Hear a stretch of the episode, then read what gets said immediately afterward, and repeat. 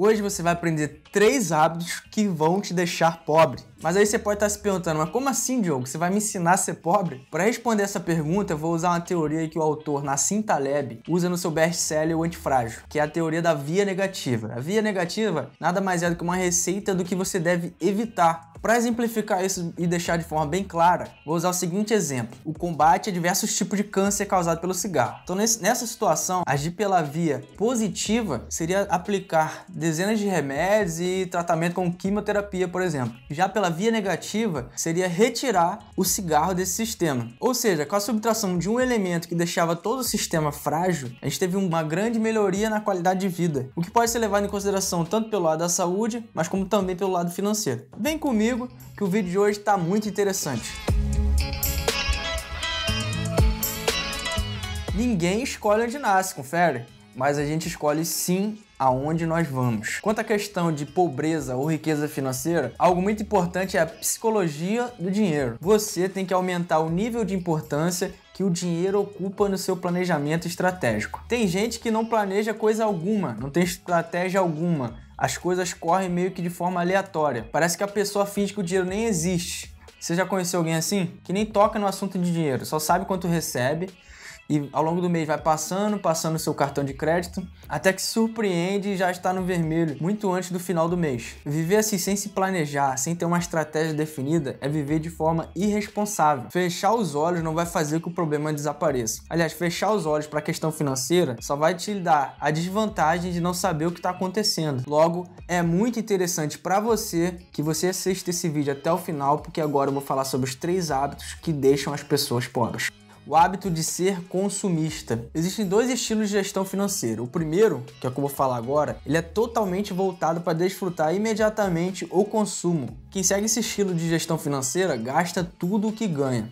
E depois vai até além. Gasta também o cheque especial, acaba precisando pegar um, um, empréstimo, afunda em juros e mais juros, usando de forma contrária o efeito dos juros compostos. Ganhar mais dinheiro, ter um salário maior, não é a solução para quem segue esse estilo de gestão. Até porque existem vários milionários que perderam todo o seu dinheiro. É só você dar um Google aí na internet que você vai encontrar uma dezena de casos. O que importa é o seguinte: todos os dias você vai ser bombardeado com propagandas te incentivando a gastar. Então, se você quer construir alguma coisa, se você quer construir um patrimônio, você deve adotar o segundo modelo de gestão financeira, é o de construir um patrimônio. Então você vai separar 30% de tudo que você ganha e investir. Ah, mas você pode pensar, ah, mas como eu vou separar 30% se eu sempre estou no vermelho, se eu sempre me falta dinheiro, não sobra nada? Exatamente, você tem que entender que nunca vai sobrar dinheiro, mas que a construção do seu patrimônio tem que ser o centro desse seu planejamento. E todo o resto vai se moldar a isso. Essa é a mágica. Vou até falar de novo. A construção do seu patrimônio é o centro do seu planejamento e todo o resto vai se moldar a isso. Ah, mas 30% é muito. Ok, então começa com 10%, mas não deixa de se esforçar ao longo do tempo para ir aumentando essa porcentagem. Um dia, 30% para mim era inimaginável. Hoje eu já invisto 40% de tudo que eu ganho. Para você entender como nunca vai sobrar nada e tudo depende do seu planejamento, vou dar o meu exemplo. Lá em 2014, quando eu me formei, eu tinha uma fonte de renda de 6 mil reais. Eu era solteiro, tinha um custo de vida muito inferior ao que eu tenho hoje, morava junto com os amigos, dividia uma casa em três, ou seja, todas as contas eram divididas para três pessoas e ainda assim nunca me sobrava dinheiro. Hoje o meu custo de vida é maior, mas ainda assim eu poupo e invisto 40% de tudo que eu ganho. Ou seja, é tudo questão de planejamento se acomodar na situação em que vive. Uma coisa em comum que eu percebi das dezenas de livros que eu já li sobre pessoas de sucesso, que nenhuma delas eram pessoas acomodadas. Todas elas querem sempre algo além. Trazendo essa questão para mim, hoje eu me sinto mal de colocar a cabeça no travesseiro de noite sem que nesse dia eu tenha aprendido algo. Eu fico extremamente incomodado com isso.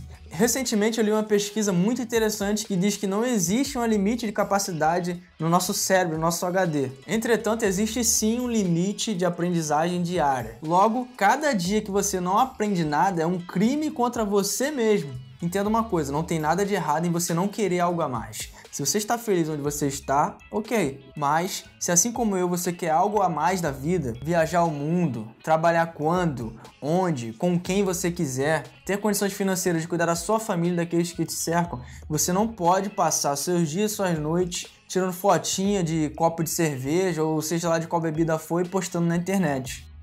Não controlar bem nossas finanças. Todo mundo tem aquele momento que dá um estalo e pensar, ah, eu quero ser rico, eu quero ter dinheiro de sobra. E no início, quando a gente começa a ter esse pensamento, é normal a gente querer investir naquela categoria que tem um grande potencial de retorno, que vai fazer nosso dinheiro render pra caramba. Então é comum nessa fase a pessoa pegar tudo que tem e colocar todo nesse tipo de investimento. Mas tem um problema, essa pessoa ainda não tem o conhecimento, não sabe o que está acontecendo e perde seu dinheiro. Ou o que pode ser até pior, ela ganha dinheiro no início. Aí ferrou. Ela passa a achar que ela sabe mais do que o que ela realmente sabe. E acha que esse ganho foi consequência dessa sabedoria. Dessa forma, ela vai se expor mais ao risco de forma perigosa, se expondo ao risco da ruína. O risco da ruína é o seguinte: é quando você coloca o seu dinheiro numa, numa aplicação que, se der certo, você fica rico. Mas se não der certo, você fica pobre e perde todo o seu dinheiro. Esse é o caso que aconteceu recentemente com as criptomoedas, que muita gente pegou tudo que tinha, vendeu casa, vendeu carro, colocou todo o seu patrimônio ali, 100% da sua carteira de investimento nas criptomoedas, que é um ativo que tem sim grande potencial de retorno, mas exatamente por esse grande potencial ele também tem um grande risco. Então comprou tudo em criptomoedas quando ela estava lá em cima, depois que ela chegou lá embaixo, ele teve uma grande perda, ou seja, ele se expôs ao risco da ruína. Pegando um gancho, é interessante investir em criptomoedas? Com certeza, mas sem se expor ao risco da ruína. Ou seja, o que, que eu quero dizer com isso? Sem conhecimento, sem educação financeira, a gente vai fazer cagada. E não, lá vem esse cara falar de investir em conhecimento. Agora só falta ele colocar aquela frase do Benjamin Franklin. E tem uma frase que eu gosto muito, que é uma frase do Benjamin Franklin. Investir em conhecimento rende sempre os melhores juros. Isso é muito, muito importante, porque ao longo da sua vida você vai se deparar com milhares de decisões financeiras. E é claro, eu quero que você tome a decisão correta. Se você quer ser rico, basta você, utilizando a teoria da via negativa, você atentar e retirar os maus hábitos da sua vida. Ser rico ou ser pobre é uma consequência do nosso mindset. Faça a escolha de ser financeiramente rico. Fale mais sobre dinheiro com a sua família, leia mais sobre o assunto, mas principalmente se inscreve aqui no canal, porque eu ainda vou falar muito sobre dinheiro por aqui. Valeu!